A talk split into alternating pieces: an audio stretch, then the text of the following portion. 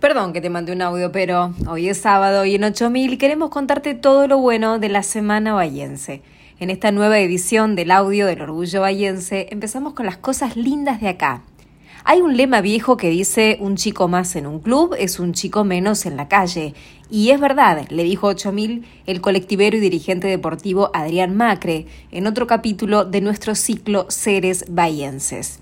El escritor local Marcelo Díaz contó en página 12 la historia de los Chopin, que nació como un taller de dibujo y terminó como una usina creativa reconocida y premiada. En cine.ar podés ver El huevo del dinosaurio, un documental sobre este grupo de artistas con discapacidad intelectual.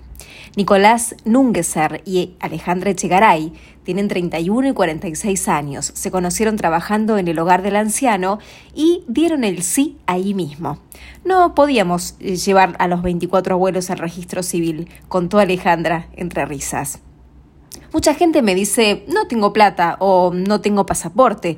La idea es llegar hasta México y generar contenido para mostrar que se puede viajar sin necesidad de tantas cosas, dijo Bautista Bonacci, un bayense de 28 años.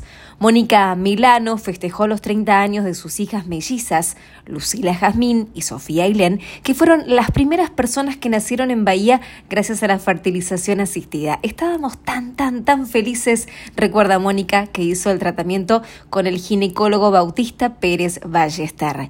Gigi Acosta tiene 34 años, cuatro hijos y es bailarina. Tras participar del carnaval, el ingeniero White recibió críticas por su cuerpo y ella respondió con amor. Amarse a una misma es placer de la vida, le dijo 8000. Ahora vamos con nuestros infaltables toques de orgullo bayense.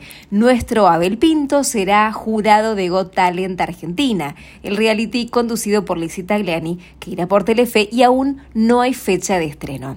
Estamos felices. El público escuchó las historias de cada tema con mucha atención y sorpresa, le contó 8000 Gabriela Biondo, que junto a Gisela Gregory representó a Bahía en el encuentro internacional de tango en Zárate. Gaby y su pareja, el productor José Valle, también presentaron tres libros del ciclo cultural Bahía Blanca no olvida. Fue un honor, nos dijo José. En softball, el club Indios ganó la final de la promoción en el Nacional de Clubes disputado en Paraná y jugará la zona Ascenso. Cristian Lambrecht se sumó a la selección argentina de básquetbol como preparador físico en un momento clave. Mañana a las 21 y 10 vamos por la clasificación al Mundial ante República Dominicana, dirigida por el bayense Néstor Che García. Ganando clasificamos. Perdiendo dependeremos de otros resultados. En la albiceleste también hay otros de acá, el escolta Lucio Redivo y los kinesiólogos Leandro Amigo y Paulo Macari. Los Juegos Panamericanos arrancan el 20 de octubre en Chile con bastante presencia local. Agustina Cavalli en BMX eh, Racing, Catalina Turienzo en Vela y Agustín Berniche en Remo ya están clasificados. Y podemos sumar más en hockey, rugby, equitación, BMX freestyle, arquería y básquet. Lautaro Martínez es mi delantero favorito, aseguró el técnico de la selección argentina Lionel Scaloni sobre nuestro toro campeón del mundo.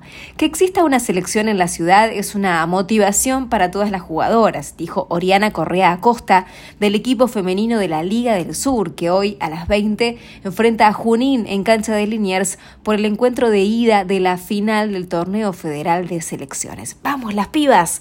Bueno, eso es todo por hoy. Ya sabéis, nos ubicas en la página 8000.ar, en las redes como arroba 8000 Bahía y en el email orgullobahiense arroba gmail.com. Soy Agustina Arias y me despido. Gracias por estar ahí. Ah, y perdón que te mande un audio, pero